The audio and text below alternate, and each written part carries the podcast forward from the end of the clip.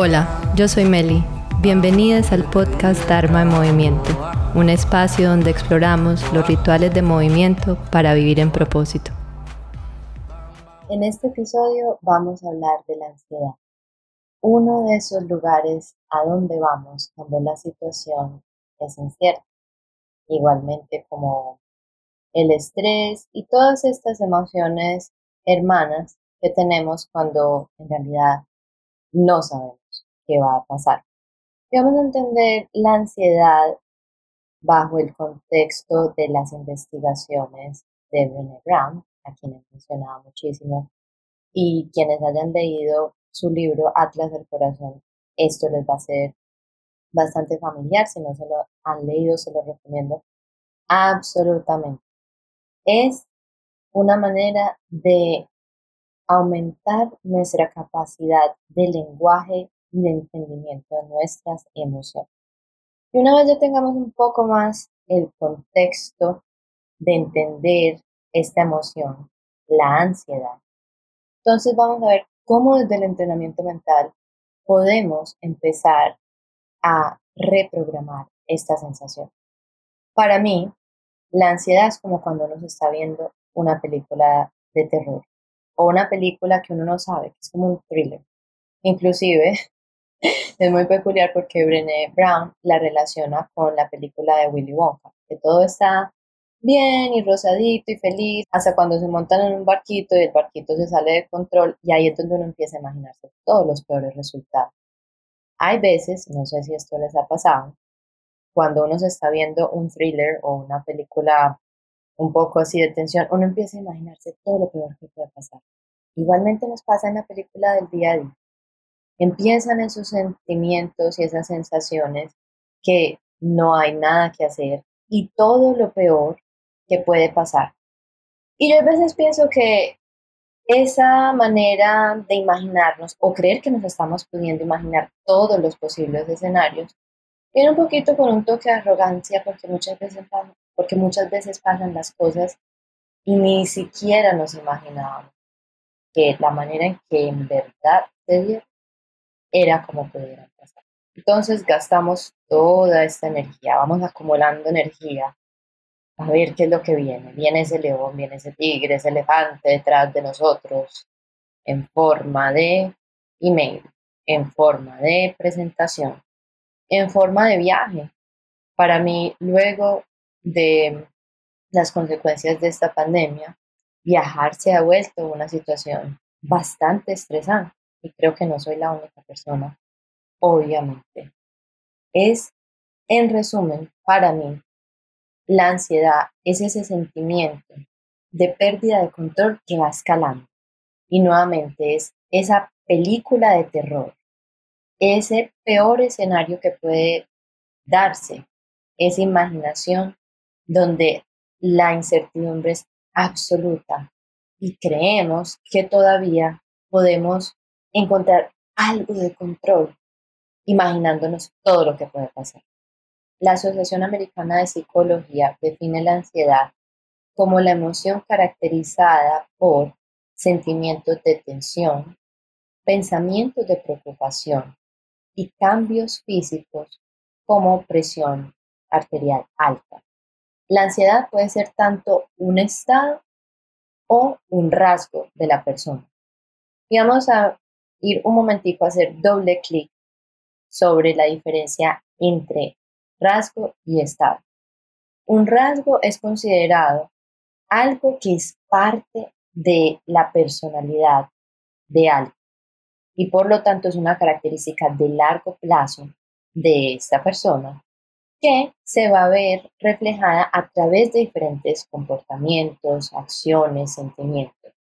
Es algo que caracteriza a la persona. Es una cualidad. Por ejemplo, alguien puede decir, yo soy segura de mí mismo. Por ejemplo, alguien puede decir, yo soy organizado. O alguien puede decir, yo soy simplemente una persona ansiosa. Es como afirmar que este es un atributo. Es parte de la identidad. Un estado, por otro lado, es temporal, es condicionado a la experiencia, es algo de corto tiempo. Y una vez esta situación ya haya pasado, pues la persona va a regresar a su condición natural. Por ejemplo, me siento segura de esta entrevista de trabajo. Siento que me va a ir bien. O puedo decir, me siento nerviosa con relación a este viaje que tengo. Esa es una descripción de un estado. Eso quiere decir entonces que una vez se haya terminado la entrevista de trabajo, puede o no que la persona vuelva a sentirse segura en general o que la persona que está nerviosa con relación a un viaje puede ya regresar, digamos, a un estado de calma porque esa situación externa ya no está ahí. Y esto de que ese estado o que es un rasgo tiene mucho debate en el mundo científico. Pero para mí, aunque la distinción es importante, no quiere decir que es una condena. Y como lo hablábamos en el episodio de la neuroplasticidad, podemos redefinir estos patrones. Entonces, sea que identifiquemos en un momento, uy, estoy ansiosa, uy, estoy nerviosa, soy estresada. Puedo decir, ok, ¿qué herramientas puedo utilizar yo en este momento para tal vez sentirme mejor y actuar de la mejor manera posible, dadas las circunstancias en las que estoy? Así como les conté en el episodio anterior, con esta historia de lo que me pasó el pequeño accidente que tuve con mi pie en una cascada, eso es un estado y uno los puede reconocer y reconocer que pueden pasar. Y cuando se trata de características como yo he reconocido que por muchos años viví con estrés crónico y ansiedad, entonces también tenemos la posibilidad de reprogramar. Simplemente que va a implicar la construcción de sistemas para hacer un esfuerzo constante. La ansiedad puede ser tanto un estado o un rasgo. Hay veces algunas personas pueden sentirse ansiosas según una situación o para algunas personas esta es una situación ya predispuesta. Y también tiene mucho que ver con este asunto de epigenética que también comenté en episodios anteriores y al que le quiero dedicar un episodio completo, porque hay un libro que me encanta de eso y creo que nos da muchísimo empoderamiento saber que hay cosas que no vienen de nosotros, pero que tenemos la posibilidad de reformar. Entonces, para no irnos por ese lado, volvamos al tema de la ansiedad. El desorden generalizado de ansiedad es diferente del rasgo o del estado. Yo he tenido un poco de esto de desorden de ansiedad y no es un lugar donde uno quiera estar. Y según la descripción que encontré, creo que es exactamente eso. Es un desorden generalizado.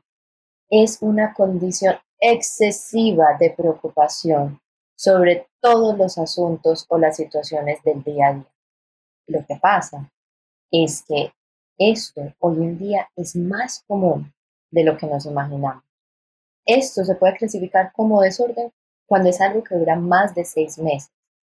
Y además de uno sentirse preocupado, uno también puede sentirse como que no se halla, que no se puede quedar uno quiete, que hay una que hay una fatiga constante, que hay dificultad para concentrarse. Y dígame si esto no es condición de hoy en día, hay muchísima irritabilidad y reactividad, que no nos soportamos a veces ni cómo respiran ciertas personas a nuestro alrededor. Hay más tensión muscular y muchísimos problemas para dormir. Les cuento que esa es la búsqueda más grande que hay en Google con relación a las cosas de bienestar la gran mayoría de las personas hemos tenido problemas para dormir, muchos relacionados con higiene de sueño y cosas que podemos controlar, pero muchos también por estos sentimientos de ansiedad, de sobrecogimiento, de desgaste, que es algo que sí hay que entrar a reevaluar y a formar nuevamente los sistemas, los rituales, los hábitos, la palabra que les resuena a ustedes para reprogramar. Y viene un dato que me llamó mucho la atención. aproximadamente un tercio, y eso es bastante, de la población adulta de Estados Unidos se verá afectada por desorden de ansiedad, no como, ay, tuve ansiedad un poquito por este trabajo nuevo, el primer mes o los primeros tres meses, no, desorden de ansiedad, esta situación constante de preocupación por más de seis meses, en algún momento de su vida. Y aquí viene una parte interesante. Menos de la mitad de estas personas con diagnóstico de desorden de ansiedad van a buscar la ayuda profesional para salir de esta situación. La realidad es que cuando ya uno llega a un estado de desorden, de ansiedad, es muy difícil uno salir solo de esa situación. Uno necesita apoyo de alguien que lo pueda ayudar, sea un terapeuta, sea un psicólogo, un psiquiatra, una persona que utilice métodos somáticos, es decir, a través del cuerpo, como le gusta, para ayudarle a uno a salir de esas circunstancias, sea una combinación de los dos, pero no es algo que uno en realidad puede salir solo y eso sí que lo puedo decir yo por mi experiencia propia. Para mí, que he estado en diferentes momentos o he estado en todo este espectro de ansiedad como un estado, como rasgo durante ciertos años o incluso cuando ya llegó al punto de desorden. Para mí en esos momentos esa ayuda fue fundamental. Pero esa ayuda cognitiva, esa terapia, esa habilidad de reconocerlo y entender por lo que estaba pasando, no terminó de resonar conmigo hasta cuando no lo conecté con mis técnicas de movimiento. Y en esos momentos, digamos, más críticos, que era algo que me preguntaban en el taller, ¿qué hace uno cuando ya la situación está muy crítica, cuando las consecuencias en el cuerpo son bastante evidentes o incluso el desempeño en el trabajo. Bueno, ahí es donde uno tiene que empezar a ver cómo reduce esos factores que generan ansiedad. Para algunas personas esto puede implicar reducción de cafeína, en verdad comprometerse a dormir de 7 a 9 horas en la noche, moverse de alguna manera todos los días y en algunas ocasiones cuando la situación ya es bastante más crítica, preguntarse si ciertos elementos de la vida van a necesitar cambio. Por ejemplo, tal vez voy a necesitar cambiar de trabajo o no tiene que ser tan extremo. Voy a tener que tener una conversación con mi equipo de trabajo porque hay cosas que necesitan cambiar. Tal vez necesito mudarme a un lugar más cerca de mi trabajo para que me cause menos ansiedad llegar a este lugar. Voy a tener que reformar las rutinas de mi familia, como una de las personas con las que trabajo, que tuvo que reformar la rutina con sus niños para hacer cosas diferentes antes del momento de la comida, porque ahí era un, momento donde típicamente se vivían momentos de reactividad. Y acá viene otro elemento que conecta muchísimo con toda la filosofía del entrenamiento mental. La intolerancia a la incertidumbre es un factor que contribuye significativamente a todo tipo de ansiedad. Ahí es donde viene esa parte que les he hablado bastante del rango de tolerancia a la respuesta de estrés.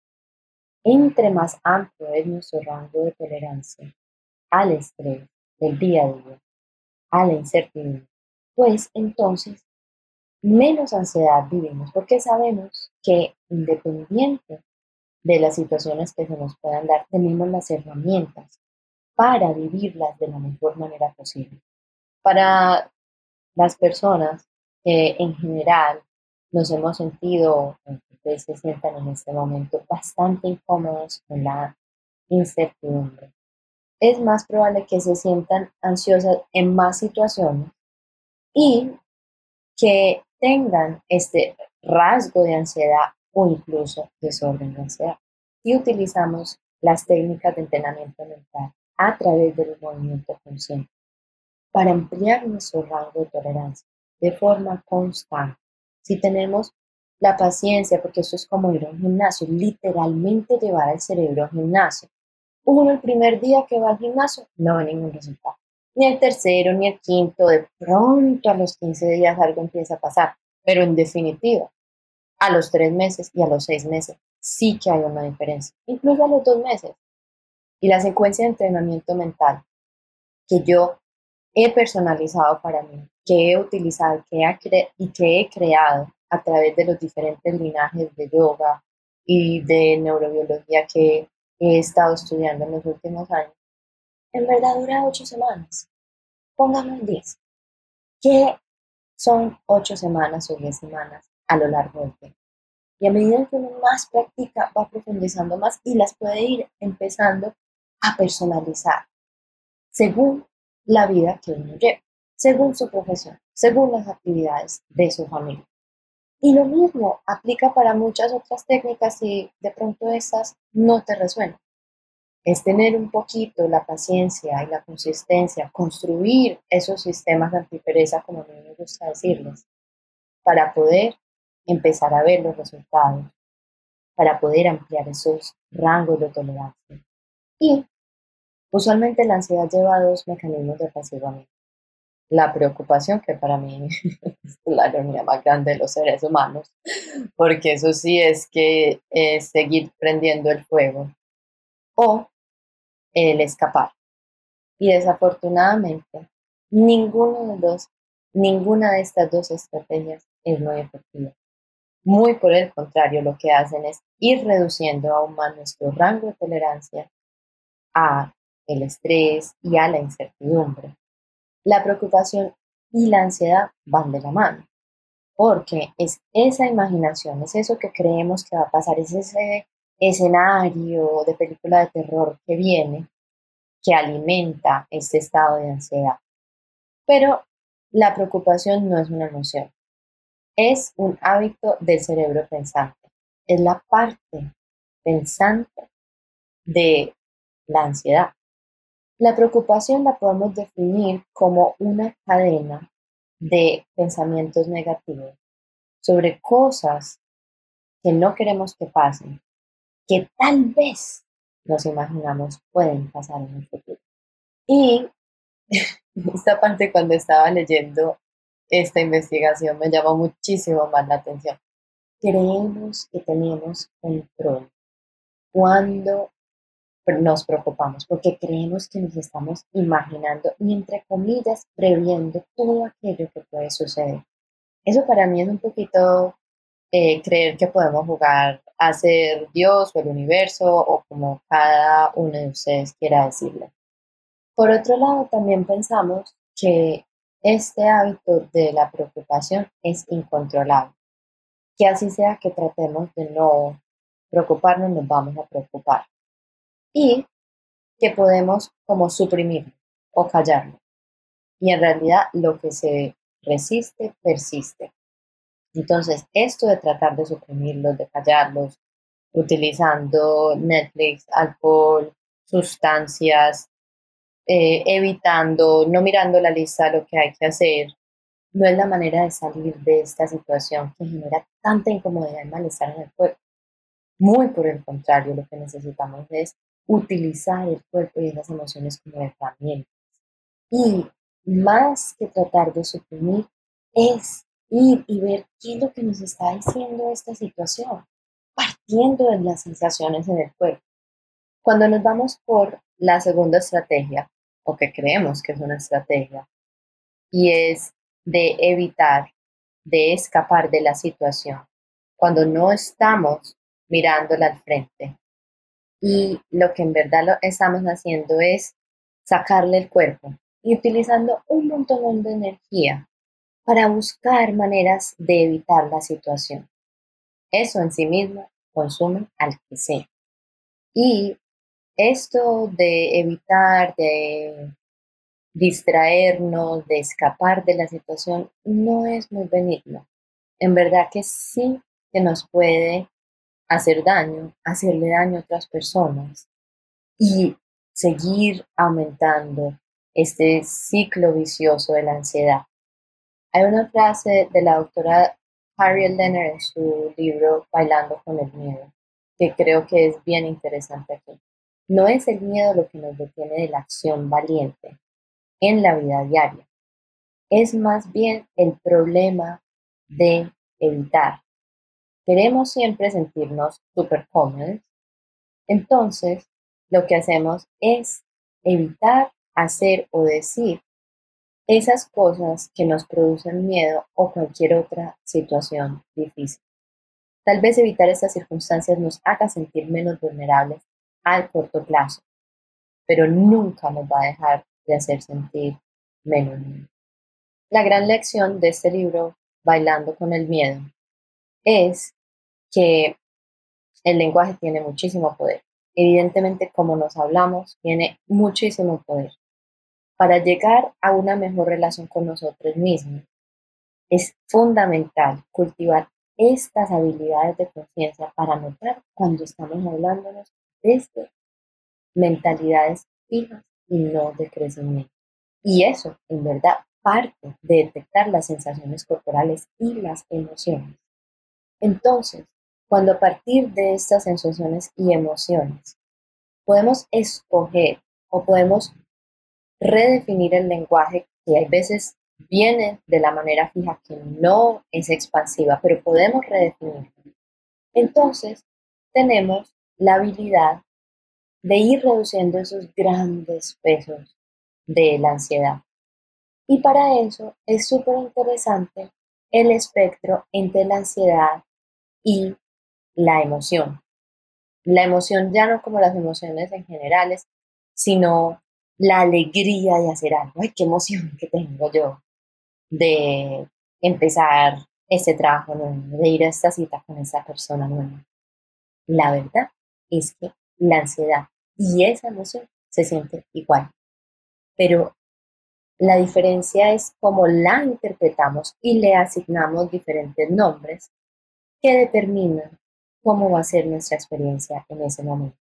Y aunque esa emoción, esa alegría de hacer algo se considera como algo energizante, hay entusiasmo antes de que venga esta situación o durante esta actividad que disfrutamos, muchas veces ni siquiera se siente bien uno es como, ay, tengo un puto no sé, no me hallo, no sé qué, mañana mi matrimonio, mañana empiezo mi primer día de trabajo, ay, no sé qué hacer, qué me voy a poner para ir a ver a esta persona nueva, uy, qué emoción este viaje a todos los lugares que a hacer, tengo que hacer lo uno, lo uno, lo otro, Es la misma sensación, simplemente con otro lenguaje.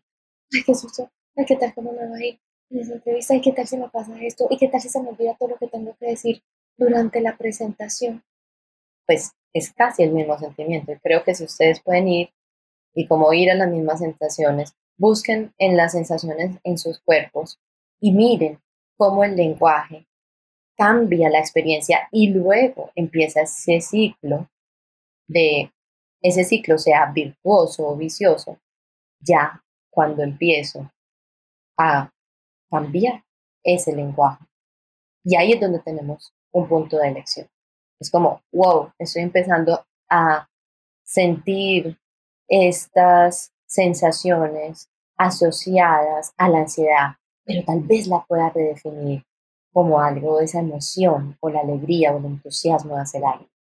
Y ahí, nuevamente, es donde podemos utilizar estas técnicas de entrenamiento mental, volver a reconectarnos con las sensaciones del cuerpo y ver ¿Será que estoy experimentando ansiedad o emoción? ¿Y cómo me puedo llevar del estado donde estoy al estado de cómo me quiero sentir? Hay estudios que han encontrado que simplemente cambiar cómo llamamos a esas sensaciones de ansiedad a emoción, tiene la capacidad de cambiar las sensaciones en el cuerpo hacia algo positivo. En mi experiencia, eso sí es cierto, pero viene un paso antes. Y es que tenemos que tener la habilidad de estar en conexión y en atención a las sensaciones del cuerpo para parar y poder literalmente decirnos, estoy detectando que estoy ansioso, porque estoy detectando estas y estas sensaciones en mi cuerpo. En mi caso es que siento tensión abdominal y algo de tensión en el pecho. Ya no, ya mi respiración no es fluida y amplia, es un poco más contraída y superficial. Y cuando la veo, porque ya la conozco, puedo decir cómo puedo reformar esto y cómo le puedo cambiar el nombre para llevarme a esta otra sensación y llevarme a mejores decisiones en esta circunstancia. Esa sensación de no querer hacer algo viene frecuentemente o está asociada a cuando vemos alta posibilidad de eventos negativos y su magnitud incrementa a medida que eso que creemos que es un evento negativo, que va a tener un resultado que no es el que queremos, se vuelve más cercano. Entonces la ansiedad o la emoción, dependiendo de cómo la queremos reformar o llamar, se vuelve mucho más grande. Y es por esto que muchas veces es como, ay, ya, ya, ya no veo la hora, ya no veo la hora que esto pase, porque es esa anticipación la que incrementa el sentimiento. Incluso preferimos adelantar y, como decimos, pasar el trago amargo rápido, así sea que sea peor. Y aquí es donde podemos ver otra de las distinciones entre estas emociones hermanas. Esa ansiedad y el miedo anticipado están relacionados al futuro. La ansiedad y la anticipación están relacionados a algo que percibimos como una amenaza futura, ¿es real o no? Y el miedo es una amenaza que es ya, es presente. El miedo es negativo, lo percibimos como negativo. Dura mucho menos y es una emoción de alerta alta. Es la verdad, la percepción de que algo que está pasando en ese momento definitivamente es una amenaza. Igualmente como la ansiedad puede entenderse como un estado o como un rasgo. Unas personas tienen más tendencia a sentir o son propensas a sentir más miedo que otras constantemente. Y nuevamente, tenemos la posibilidad de reformar esa sensación y esas creencias. El miedo llega o se presenta cuando tenemos la necesidad de responder rápido a un peligro físico o psicológico que es presente, es inminente, eso está ahí. Y como es una emoción rápida, la parte fisiológica de la reacción muchas veces puede darse antes de que nos demos cuenta que tenemos miedo. Y aquí es donde viene la famosa respuesta de pelea, huida o congelarnos. La famosa respuesta del sistema nervioso simpático. Y vamos a hablar un poquito aquí de esas cosas a las que le tenemos miedo. La investigación ha demostrado que uno puede tener listas muy largas de cosas a las que las personas, de cosas que nos pueden producir miedo a las personas. Y el rango va desde ratones hasta culebras o ver a los hijos en una situación de peligro o a los perros, en mi caso, y relacionado al podcast anterior, que se lo recomiendo. Y no importa cuánto haya en esta lista o qué tan variado puede ser el rango de ellos, hay algo o un ítem bien interesante en ello y es el miedo a la y es el miedo al rechazo social. Casi nunca podemos olvidar esa experiencia de dolor social o esos dolores relacionales, que muchas veces, siempre, tienen una sensación física de dolor. Y esa sensación muchísimas veces es la que crea esa reacción. Y esa reacción no es eh, fortuita, esa reacción viene bien programada en nosotros, porque los seres humanos, de manera que evolucionamos, no podemos sobrevivir solos. Somos seres en sociedad. Un bebé nace y no puede sobrevivir si no tiene una comunidad para que le ayude. La diferencia es que antes vivíamos en comunidades de 200 personas, 500 personas. Pero ahora, con todos los medios de comunicación, redes sociales o etcétera, sentimos constantemente que ese miedo es aún más grande porque tenemos la ilusión de esa conexión y que entonces ese miedo, de ese rechazo, puede venir por tantísimos ángulos. Y ahí es donde también es importante nuevamente preguntarnos cómo estamos consumiendo y volver al punto del inicio, cómo estamos utilizando ciertas herramientas en la vida y que tal vez de nuestra vida necesita ser reformado para ayudarnos, sobre todo en situaciones críticas, a bajar esas sensaciones de ansiedad que afectan no solamente nuestro desempeño o nuestro sueño y la salud física, sino que también están perpetuando constantemente esa, ese rasgo de ansiedad y que nos pueden llevar a desorden de ansiedad. Entonces, tenemos dos ángulos de donde podemos actuar. Por un lado es reformar cosas que podemos reformar en la vida. Y por otro lado es qué puedo hacer yo ya, qué prácticas, qué actividades puedo yo empezar a utilizar ya para no terminar en esos estados, ya sea de rasgo, porque casi siempre estoy en ese estado, o ya en un desorden que me afecta muchísimos aspectos de mi vida. Y aquí es cuando entender estas situaciones nos puede ayudar en verdad a ver que sí podemos hacer algo. Y también entender de dónde vienen y observar su valor. Por eso les hablé de cómo estamos programados para sobrevivir. Estas emociones, estas respuestas de ansiedad, de miedo, de estrés, han ayudado a todas las especies a todas las especies de estar alerta de las posibles amenazas y sobrevivir. El miedo nos da una señal de que tal vez necesitamos actuar o que tal vez hay que parar el impulso de actuar ante cierta situación. Nos puede ayudar a tomar elecciones de pronto en un momento sabias, a protegernos, a tomar elecciones de protección tal vez de salir de relaciones que ya no son convenientes y de evitar ciertos peligros. Lo que pasa es que esa respuesta está amplificada ante toda la estimulación que tenemos hoy. Y lo importante es modularlo. Para mí, lo que me ha servido para modular esta respuesta han sido estas técnicas de entrenamiento mental es en esa parte donde tenemos mucha más elección. Y no sé si lo han visto en mis redes sociales, yo constantemente hablo de hacernos amigues de nuestra resistencia, amigues de esas cosas que nos dan miedo.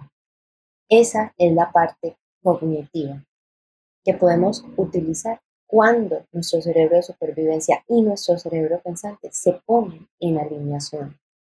Ahí es cuando uno puede hablarle a estas emociones y darles las gracias por aparecer, por habernos traído hasta ese momento, que todas esas personas que vinieron antes de nosotros y por las que estamos vives hoy, lograron hacerlo, pero entender qué es lo que viene ahí y preguntarnos qué es lo que hay que aprender en este caso. Y preguntarnos, tal vez esta es una oportunidad para reprogramar mi respuesta ante esta situación, para reprogramar qué tan amplio tiene que ser mi reacción ante esta situación, porque lo que es definitivo es que tratar de evitar o de ignorar el miedo o la ansiedad no es para nada.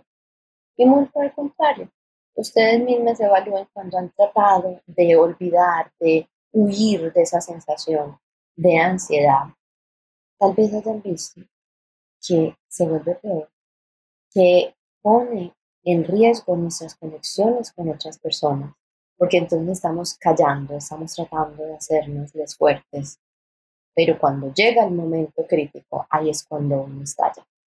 Y es aún más peligroso vivir en esa emoción, tomar la lección de vivir en ese miedo y ansiedad constante, que tal vez salirnos a investigar o en nuestra zona de confort, porque las emociones conocidas son una zona de confort.